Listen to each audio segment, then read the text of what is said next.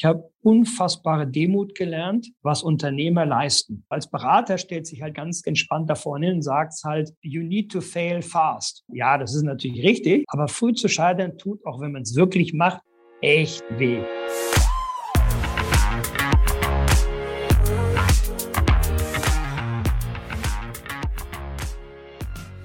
Willkommen bei der Extrameile, dem Podcast für Macher und Vordenker, die aktiv daran arbeiten, ihre Vision Wirklichkeit werden zu lassen und dabei ihre Grenzen überwinden. Ich freue mich ganz riesig, den coolen Niklas vor mir zu haben. Grüß dich, hallo, hi. Helen, Herz, hallo und vielen Dank, dass äh, ich dabei sein darf.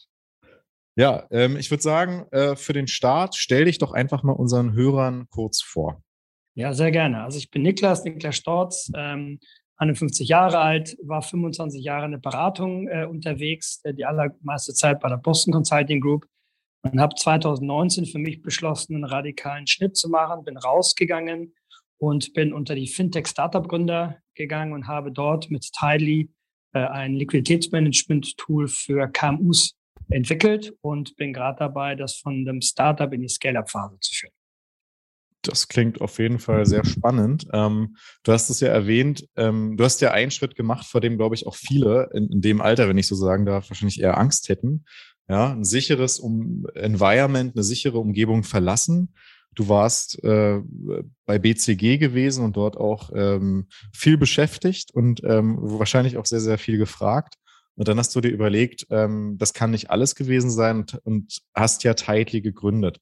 Vielleicht auch da nochmal zur Einordnung, was macht Tidely? Und die viel entspann spannendere Frage, ja, wie ist es dazu gekommen, dass du eben mit äh, dann 50 gesagt hast, ich muss nochmal neu starten? Ja, also was machen wir mit Tidely? Wir sind, äh, Tidely ist eine ganz klassische Cloud-basierte äh, Software oder Lösung, mit der wir das Liquiditätsmanagement äh, von kleinen bis mittelständischen Unternehmen revolutionieren. Also sprich, die Unternehmen, die bei uns die Software lizenzieren, äh, sind in der Lage, halt ihre Finanzen in Echtzeit zu managen auf Knopfdruck.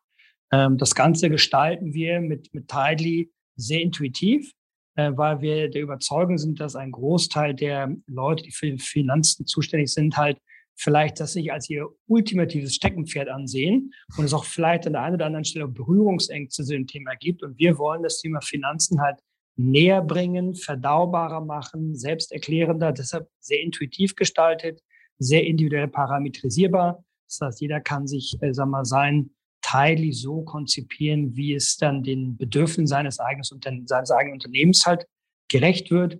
Und es soll natürlich auch die relevanten Erkenntnisse bringen, weil am Ende des Tages äh, soll ja jeder Unternehmer in die Lage versetzt werden, mit Informationen aus Tidely heraus dann richtige Geschäftsentscheidungen fällen zu können. Das ist im Kern das, was, was wir mit Tidely machen. Wie ist es dazu gekommen? Ich glaube, da muss ich wahrscheinlich ein bisschen ausholen. Also ich bin, wie ich vorhin sagte, 25 Jahre in der Unternehmensberatung gewesen. Ähm, die allermeiste Zeit eben am Ende bei der Boston Consulting Group, knapp 20 Jahre.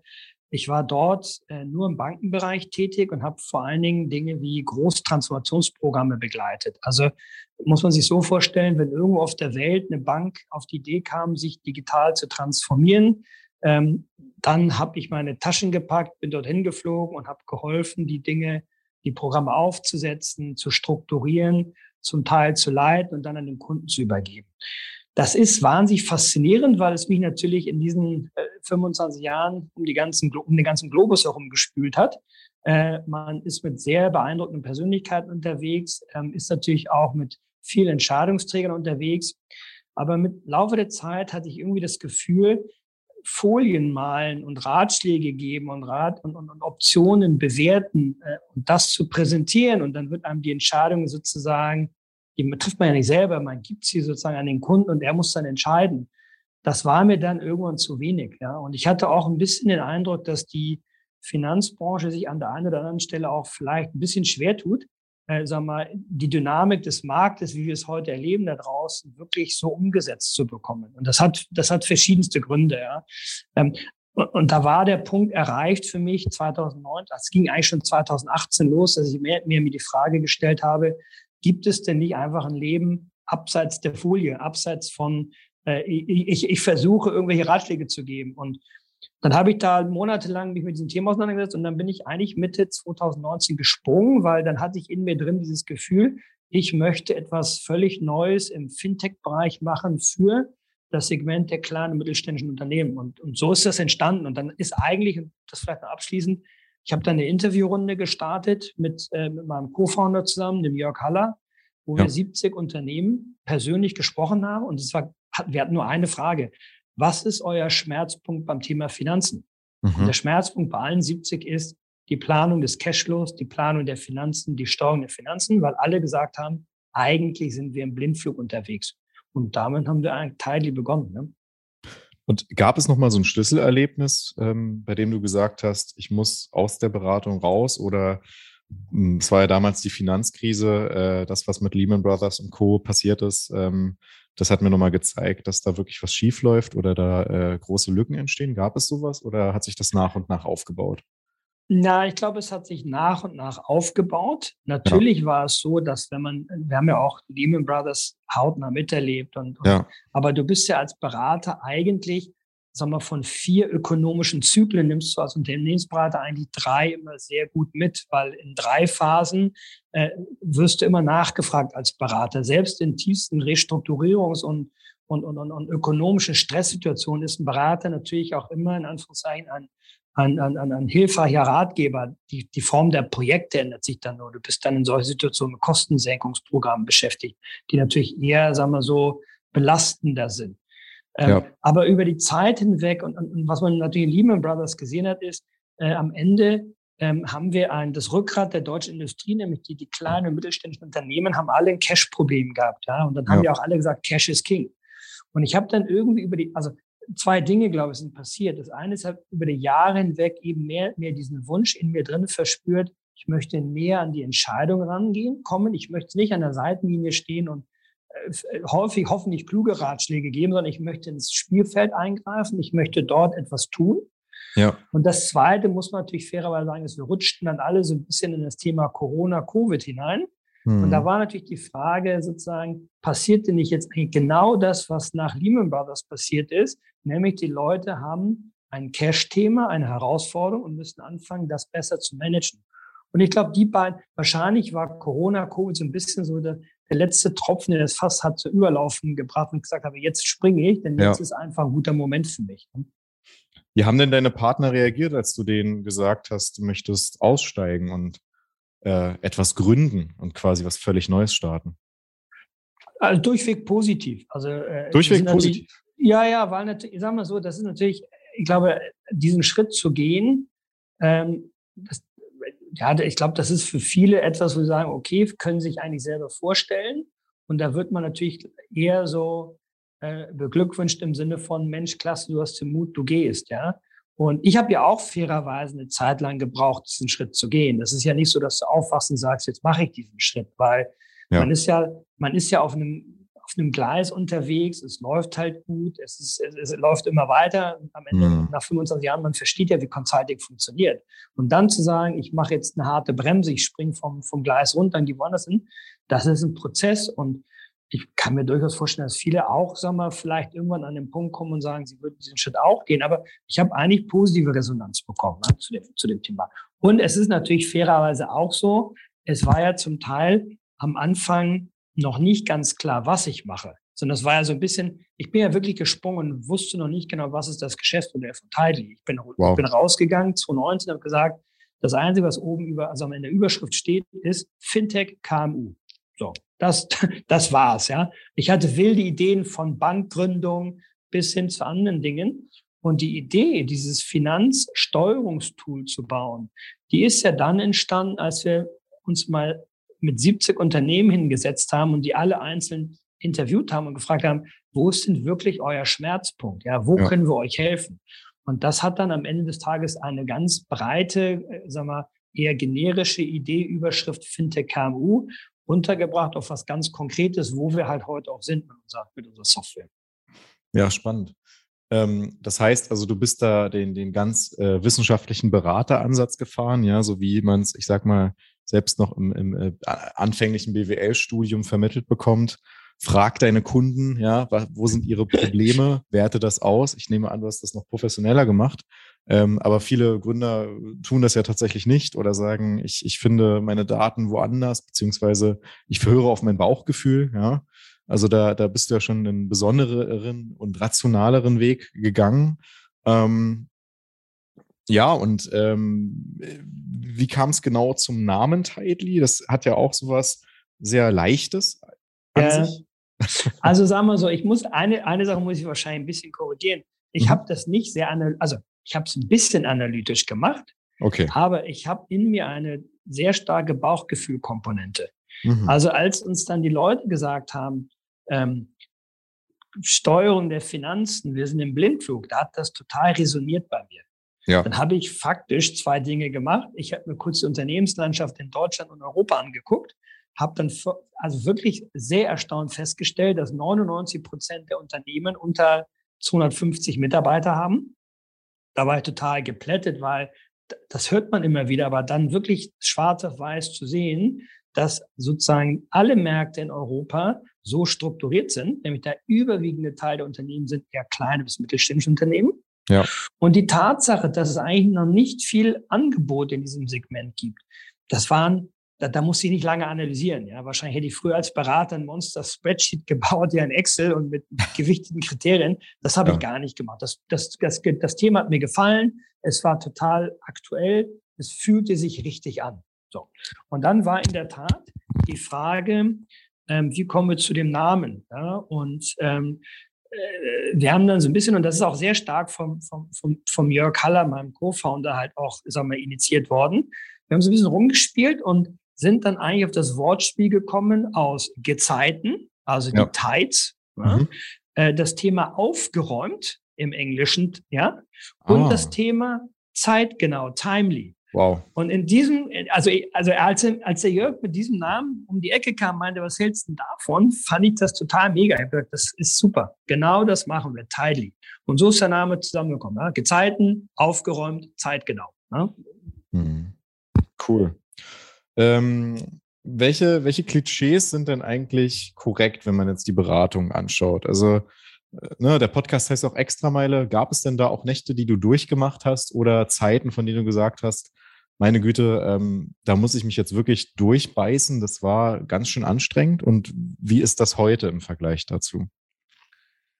Ähm, also ja, es gibt natürlich sowohl in meiner Beratungszeit als auch in meiner Gründerzeit jetzt immer wieder, es gibt tolle Tage und es gibt anstrengende Tage, wo du am Ende dann dastehst und sagst, das, das war jetzt schmerzhaft. Ja, das war mhm. einfach echt anstrengend. Ähm, der Unterschied heute zu früher ist ein ganz fundamentaler es ist viel direkter und viel emotionaler gerade.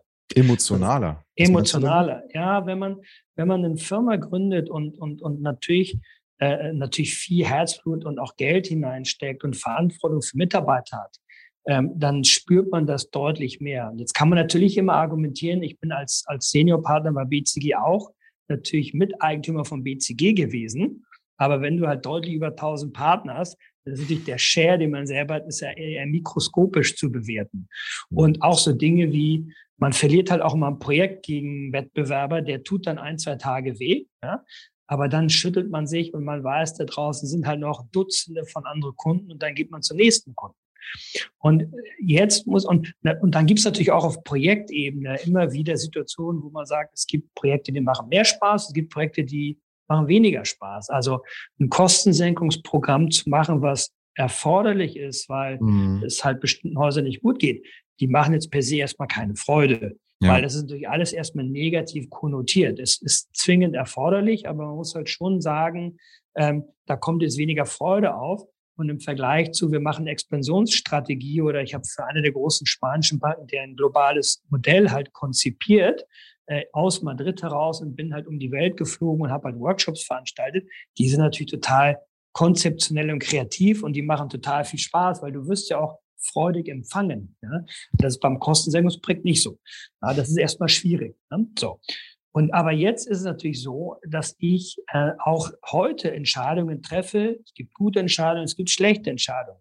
Der große Unterschied ist, man muss, man wird sehr gezwungen, Entscheidungen, die man getroffen hat, die nicht so gut waren, sofort zu korrigieren. Auch wenn es weh tut, auch wenn es teuer ist. Mhm. Und das ist eine ganz andere Emotionalität, die man jetzt hat, weil es ist am Ende des Tages das eigene Portemonnaie, es ist das Portemonnaie der Investoren, äh, man wird daran gemessen, äh, man hat jeden Tag, wenn man so eine Software rausbringt, kriegt man jeden Tag Feedback vom Kunden, was ja. gut ist, was nicht so gut ist, was ihm nicht gefällt, was ihm gefällt. Man sieht jeden Monat halt hoffentlich wenig, aber trotzdem Kunden, die dann churnen, also kündigen. Das heißt, man kriegt viel stärker in den Spiegel vorgehalten. Und mhm. das macht es sehr emotional. Ja? Und, und natürlich gibt es dann Phasen, die sind anstrengender und weniger anstrengend. Also ich arbeite sicherlich genauso viel wie früher gearbeitet habe, wenn nicht sogar mehr. Mhm. Mit dem kleinen Unterschied, dass ich keine Reisezeiten habe. Und Reisezeiten waren am Ende auch irgendwo Ruhezeiten. Ja. Du setzt dich halt in den Flieger, fliegst irgendwo hin. Ich bin zwischen acht und zwölf Mal geflogen in der Woche. In ähm, der Woche? Schon, ja, ja, das Nein. war brutal am Ende. Das Aber du, du, du setzt dich in den Flieger, machst die Augen zu, ja, und, und hast mal eine halbe Stunde keine E-Mails, ja. Dazu ich natürlich jetzt nicht. hatte ich gelesen, dass, dass ähm, es eine Studie gab, ich weiß nicht ganz genau, ob das jetzt wirklich eine, eine, wissenschaftliche Studie war, aber in irgendeinem Artikel stand mal, ein wirklich erfolgreicher CEO muss die Fähigkeit haben, im Flugzeug zu schlafen. War auch noch prä-Corona-Zeit, okay. aber da scheint ja was dran zu sein, ja. Also ich kann, ich kann fairerweise überall extrem gut schlafen. Ja. Also naja. Das hat mir, das war nie ein Problem von mir. Ich kann mich irgendwo hin, hinsetzen, in die Ecke stellen und Augen zu machen. Das kriege ich gut hin. Und wenn du jetzt äh, die beiden Welten vergleichst, Beratungswelt und eben die äh, Unternehmerwelt, ähm, Gibt es da für dich einen eindeutigen Favoriten oder würdest du auch jemanden sagen, der vor der Entscheidung steht, ob er jetzt in dem einen Bereich bleibt oder in den anderen geht? Ähm, da gibt es für dich eine klare Entscheidung oder klare Vorteile? Naja, ich glaube, das ist eine Diskussion, die muss man wahrscheinlich A, A für sich selber, glaube ich, ja. beantworten, aber auch natürlich auf andere Leute gucken und sagen, wo glaubt man, fühlt sich jemand wohl. Also ich persönlich möchte meine Beratungszeit nicht missen. Mhm. Sie hat hm. mir wahnsinnig viel gegeben. Ähm, ich hatte, sag mal, tolle Umfelder, ich habe tolle Chancen bekommen und äh, insofern, das möchte ich gar nicht missen, obwohl ironischerweise wollte ich nie Berater werden. Ich, also ich bin da per Zufall reingestolpert, habe vier Jahre, fünf Jahre bei ATK nicht verbracht und danach eben 20 Jahre bei, bei BCG ich wollte es nie, aber ich bin da reingerutscht und, und mir hat es wahnsinnig Freude ge, bereitet, weil natürlich, war, warum, glaube ich, weil ich jeden Tag mit Kunden arbeiten konnte. So. Der Schritt in, in sozusagen rauszugehen und dann etwas selber aufzubauen, der macht mir selber wahnsinnig viel Freude, weil ich eben ein Produkt sehe. Und ich kann aber trotzdem mit Kunden jeden Tag arbeiten. Ich habe sicherlich in den anderthalb Jahren, in denen unsere Software jetzt im Markt ist, ich schätze mal 800 Kundengespräche geführt. Jeden Tag spreche ich mit Kunden, sei es eine Demo, sei es Feedback und so weiter. Und das ist mir persönlich auch immer wahnsinnig wichtig. So. Also ich, für mich, glaube ich, war es ein total logischer und guter Schritt, diesen Schritt zu gehen. Ich weiß gar nicht, ob ich nach, der, nach dem Studium den Mut gehabt hätte, diesen Schritt zu gehen. Das, äh, das weiß ich gar nicht mehr. Ja. Das, für mich hat das so gepasst. Ja. Aber es war auch klar, jetzt ist das Kapitel Consulting irgendwo kommt zu einem Ende. Und damit man es nicht hinauszögert und nochmal zehn Jahre Folien malt und irgendwie dann am Ende sagt, ich habe jetzt die Opportunität verpasst, ja, das Fenster hat sich jetzt geschlossen, war es ja. gut zu springen. Es gibt aber sicherlich Leute, die ich über meine 25 äh, Jahre hinweg gesehen habe, wo ich sagen würde, das ist eher ein Berater mhm. oder das ist eher ein Unternehmer. Ja. Ähm, eins kann ich sicherlich sagen in den letzten zwei Jahren, ich habe unfassbare Demut gelernt, was Unternehmer leisten. Weil dieses, dieses, dieses, als Berater hast du ja vermeintlich einen kleinen Vorteil, Anführungszeichen. Du bist immer eher ein bisschen auf der Theorieebene unterwegs. Du mhm. konzipierst Optionen, bewertest Optionen und prä präsentierst sie deinem Kunden und am Ende entscheidet er. Und diesen Mut zu haben, zu entscheiden, und, und, und so ist auch jeder Tag von mir im Moment und von uns als Team ist. Man hat immer nicht vollständige Informationen. Man hat immer eine Entscheidung unter Unsicherheit und man muss die Dinge aber entscheiden. Ja? Und äh, wenn, wenn man feststellt, man entscheidet sie, dann macht man Fehler. Aber als Berater stellt sich halt ganz entspannt da vorne hin, sagt halt neu, neu, klassisch Neudeutsch, you need to fail fast. Ja? ja, das ist natürlich richtig. Ist immer gut, früh zu scheitern, wenn man den Fehler sieht. Aber früh zu scheitern tut, auch wenn man es wirklich macht, echt weh. Ja? Und dann zu sagen, okay, Handbremse, zack, ummodeln, andere Richtung.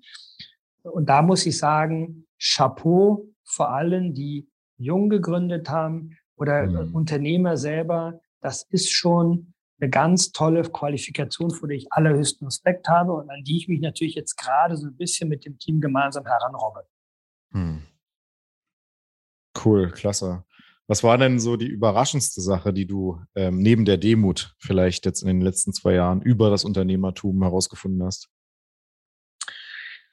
Ähm, das ich weiß gar nicht, ob es überraschend war, aber ich glaube, eine der Sachen, die mich total fasziniert haben, ist, war es der allererste Tag, als wir unsere Software live gebracht haben in der Prototyp-Version. Mhm. Das kannst du dir so bildlich vorstellen. Ich sage es wirklich, also der Jörg und ich, wir haben uns jetzt ein bisschen so aufgeteilt. Er kümmert sich sehr stark ums Thema Produkt und ums Thema, äh, ich sag mal, äh, Digitalisierung unserer, unserer Marketingkampagne und so weiter. Also faktisch im Prinzip wir bringen die Kunden auf unsere Webseite, sie klicken drauf, buchen eine Demo. So. Ja. Dann saß ich, wirklich bildlich so, ich saß da am PC und warte darauf, dass die ersten Kunden ihre Demos buchen. und natürlich sagst du dann am Ende des Tages, naja, komm, wahrscheinlich bucht jetzt keiner das, das Ding, ja, und äh, nach drei Monaten ist irgendwie die Reise vorbei, aber da habe ich es wenigstens versucht.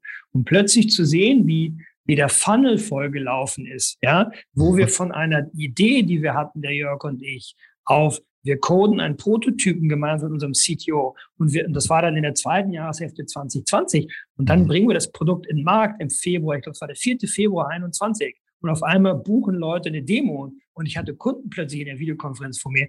Das war schon, das war schon sehr besonders, muss ich sagen. Und dann hatte ich noch, ich hatte mir selber so eine Hürde gegeben. Ich wollte so 100 Anmeldungen und eine mhm. Registrierung in unserer Software in drei Monaten erzielen. Und das war für mich so ein bisschen der Punkt, wo ich sage, wenn ich das geschafft habe, dann marschieren wir einfach weiter. Ja. Weil sie nach einer Woche 100 Registrierungen hatte und nach drei Monaten über 1000, mhm. da, da, da, da wusste ich, Mensch, wir haben da etwas aufgestoßen, was resoniert. Mhm. Ja? Also die Kunden haben gesagt, sie brauchen die 70. Und wir haben es versucht zu bauen. Und das, was wir bis jetzt hingelegt haben als Prototyp, spricht die alle an das hat mich schon begeistert. Ja, und, ja. und da etwas, was ich in der Theorie immer früher schon, schon mir gedacht hatte, ist, packen ein paar gute Leute zusammen, konzeptionell gute Ideen, dann kannst du eigentlich alles bewegen. Mhm. Das hat man dann plötzlich wirklich in der Natur erlebt. Und wenn ich mir, und das ist echt total faszinierend. Und wenn ich jetzt irgendwie, muss ich schon sagen, stolz auf das gucke, wir sind ja heute nach 15 Monaten im Markt völlig anders als, wir sind ja, wir haben ja Kunden, die wirklich sag mal, die, die das Produkt bezahlen, kaufen. Wir wachsen um 25 Prozent jeden Monat. Ähm, also wir haben etwas geschaffen in 15 Monaten, was, ähm, was wirklich im Markt angenommen wird und zwar extrem positiv. ja, Niklas, du bist ein Künstler. Jemand, das weiß ich nicht. aus dem Nichts heraus schafft. Das weiß ich nicht. Das ist eine Teamleistung, ja, weil das Produkt, da muss ich schon sagen, da hat mein, mein Mitgründer, der Jörg, der hat da also ein unfassbares Händchen. Und, ähm, und ich glaube, wir sind da sehr komplementär, der Jörg und ich. Und ich glaube, das ist auch eine unserer Stärken, auch mit dem, mit dem Archie, dem CTO und dem Martin, unserem CEO. Wir, wir, wir, wir passen, glaube ich, als Puzzle wahnsinnig gut zusammen. Und wir haben einfach eine gute Vision. Und äh, es gelingt uns das irgendwie bis jetzt ganz gut auf die Straße zu bringen. Ja? Und das ist echt anders als Consulting, weil als Consultant gehst du irgendwann raus, ja, nach, keine Ahnung, 15, 18 Monaten. Ich hatte auch schon länger laufende Projekte, aber dann bist du ja nicht, du, bist ja nicht an der Kreierung eines Produktes dann wirklich so beteiligt. Und das ist natürlich ja. jetzt der Fall. Und wir sparen CO2. Absolut, genau. Ja, ja. Na, ich, ich Mindest solange die Flugzeuge noch nicht elektrisch sind. Das ähm, ist richtig, ja. Ich, genau. Ähm, das war aber auch eine gute Überleitung, denn ähm, was mich natürlich besonders interessiert hätte, was würdest du denn anderen Gründern und Gründerinnen raten, wenn sie einen beruflichen Neuanfang wagen wollen oder vielleicht auch schon eine Karriere in ihrem Beruf hatten? Was, was würdest du denen persönlich mit auf den Weg geben wollen? Na, ich glaube, es ist am Ende des Tages ein bisschen sowas wie einfach mutig sein. Also am Ende habe ich für mich beschlossen, oder ich fange anders an. Als ich diesen Schritt gegangen bin, habe ich erstmal meine Frau gefragt. Ja, gesagt, Schatz, ist es für dich in Ordnung, wenn ich rausgehe und ich gründe ein Startup? Das war mir wichtig, mhm. weil das verändert das Leben natürlich schon gewissermaßen, ja, weil vom Steady Income hast du kein Income erstmal. Und ähm, dann hat sie zu mir gesagt, und das ist ein sehr prägender Satz und ich glaube, das ist ein gut, guter Tipp für alle. Sie sagte zu mir, Niklas, am Ende des Tages ist es wichtig, dass man glücklich ist als Mensch. Und wenn es irgendwann nicht mehr an dem Punkt ist, wo du sagst, du bist glücklich, ähm, dann transportierst du natürlich auch fairerweise deine nicht gute Stimmung in, in dein Umfeld hinein. Und das hilft natürlich keinem. Und, ähm, und deshalb ist für mich der erste Punkt ist, ähm, wenn man an etwas glaubt und es einen euphorisiert und wirklich packt, und so war das bei mir mit dem Rausgehen und dann, ja. als wir Teile gefunden hatten, das hat mich wirklich vom Bauchgefühl angesprochen, dann den Mut aufzubringen, es zu machen. So. Mhm. Und, ähm, und das kann immer schiefgehen. Ja, das ist keine Frage. Ich meine, auch äh, bei uns jetzt hat ja keiner, wir haben ja nicht die Garantie, dass es, dass es weiter funktioniert. Es sieht alles total super aus, toll aus, aber eine hundertprozentige Garantie hat man nicht. Aber weißt du, die letzten zwei Jahre haben mir wahnsinnig viel gebracht. Ich habe wahnsinnig viel gelernt. Und zwar ganz, ganz viele Dinge, von denen ich vorher wirklich Tuten und Blasen gar keine Ahnung hatte. Und das, das, und, und, und, und das fasziniert mich. Also Mut aufbringen, Neues wagen, und im Übrigen ein Schnack, den ich immer als Berater den Kunden gesagt habe, ist, es ist so schwierig, Dinge zu entscheiden, was man nicht tut. Und das ist in der Tat ultra schwierig, ja, weil der ganze Kopf ist voller Ideen. Du kannst sie alle nicht machen, weil als Startup hast du immer zu wenig Geld, zu wenig Ressourcen, zu wenig Zeit. Das heißt, du bist jeden Tag bist du damit beschäftigt, zu sagen, wo ist eigentlich meine Streichliste? Und die tut halt immer weh. Aber am Ende des Tages ist es Mut und Geduld. Ja, und Geduld ist, ah, das hat, das musste ich übrigens sehr lernen. Ich bin ein grundsätzlich ein ziemlich ungeduldiger Mensch. Also ich war dann am Anfang so, dass ich, also wir kamen dann auf Ideen beim Produkt und dann dachte ich mir, der CTO, der codet das und nächste Woche haben wir das. Ja. Ähm, das habe ich schon verstanden. Also da braucht man für bestimmte Funktionen einfach ein paar Monate. Und äh, das, äh, das ist schon noch immer noch etwas, wo ich sagen muss, da muss ich besser werden. Ja? So. Und priorisieren ist wichtig. Ja? Also immer, immer sozusagen zu wissen, okay, äh, die Situation ändert sich, wow. wie gewichte ich die Themen zueinander, was mache ich heute, was mache ich heute nicht, was mache ich erst morgen. Ne? Also Mut, Freude ja, und, und diese ganzen Dinge. Wahnsinn. Also ich glaube, da kannst du schon viele Menschen mit inspirieren. ja, aber ich hoffe, also äh, ich, ich, also ja, ich, immer merkt vielleicht auch, dass es mir wahnsinnig viel Spaß macht. Und ähm, aber es ist kein, und das ist auch wichtig, es ist kein ähm, zurückgucken und sagen, ich habe falschen Weg genommen. Nee, es war für mich als Mensch, glaube ich, einfach total gut und richtig zu tun. Und die Verlockung war natürlich groß, auf der Schiene zu bleiben und nochmal zehn Jahre Folien zu malen. Ja. Und dann habe ich einfach dieses Bauchgefühl gehabt, jetzt springe ich einfach.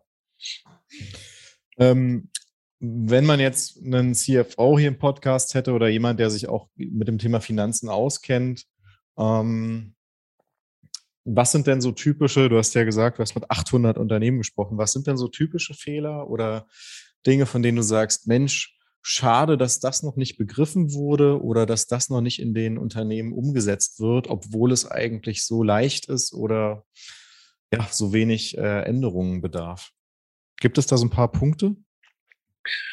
Naja, ich glaube, das ist, ähm, ich glaube, das eine ist das Thema Liquidität als Steuerungsgröße zu verstehen und auch zu nehmen. Es ist eine sehr angelsächsisch geprägte Thematik. Also wir sind ja in Deutschland eher auf Profitabilität fokussiert. Also wir mhm. haben Projekte, wir führen Projekte durch und im Prinzip gucken nicht so und, und, schauen auf den Monat zurück und sagen halt, wow, das war super, meine Auftragsbücher waren voll und ich habe total ja. viele Rechnungen geschrieben. Ja? Also mhm. jetzt immer das Beispiel der dieser faszinierenden Handwerker, die wir in Deutschland haben. Ja. Ultra erfolgreich, ganz tolles Handwerk. Die haben alle, sind so profitabel, haben volle Auftragsbücher, die können sich gar nicht retten vor Projekten.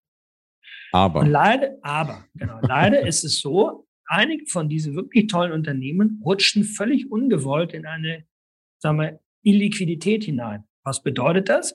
Die haben halt Rechnungen geschrieben. Der Kunde mhm. zahlt die Rechnungen verspätet.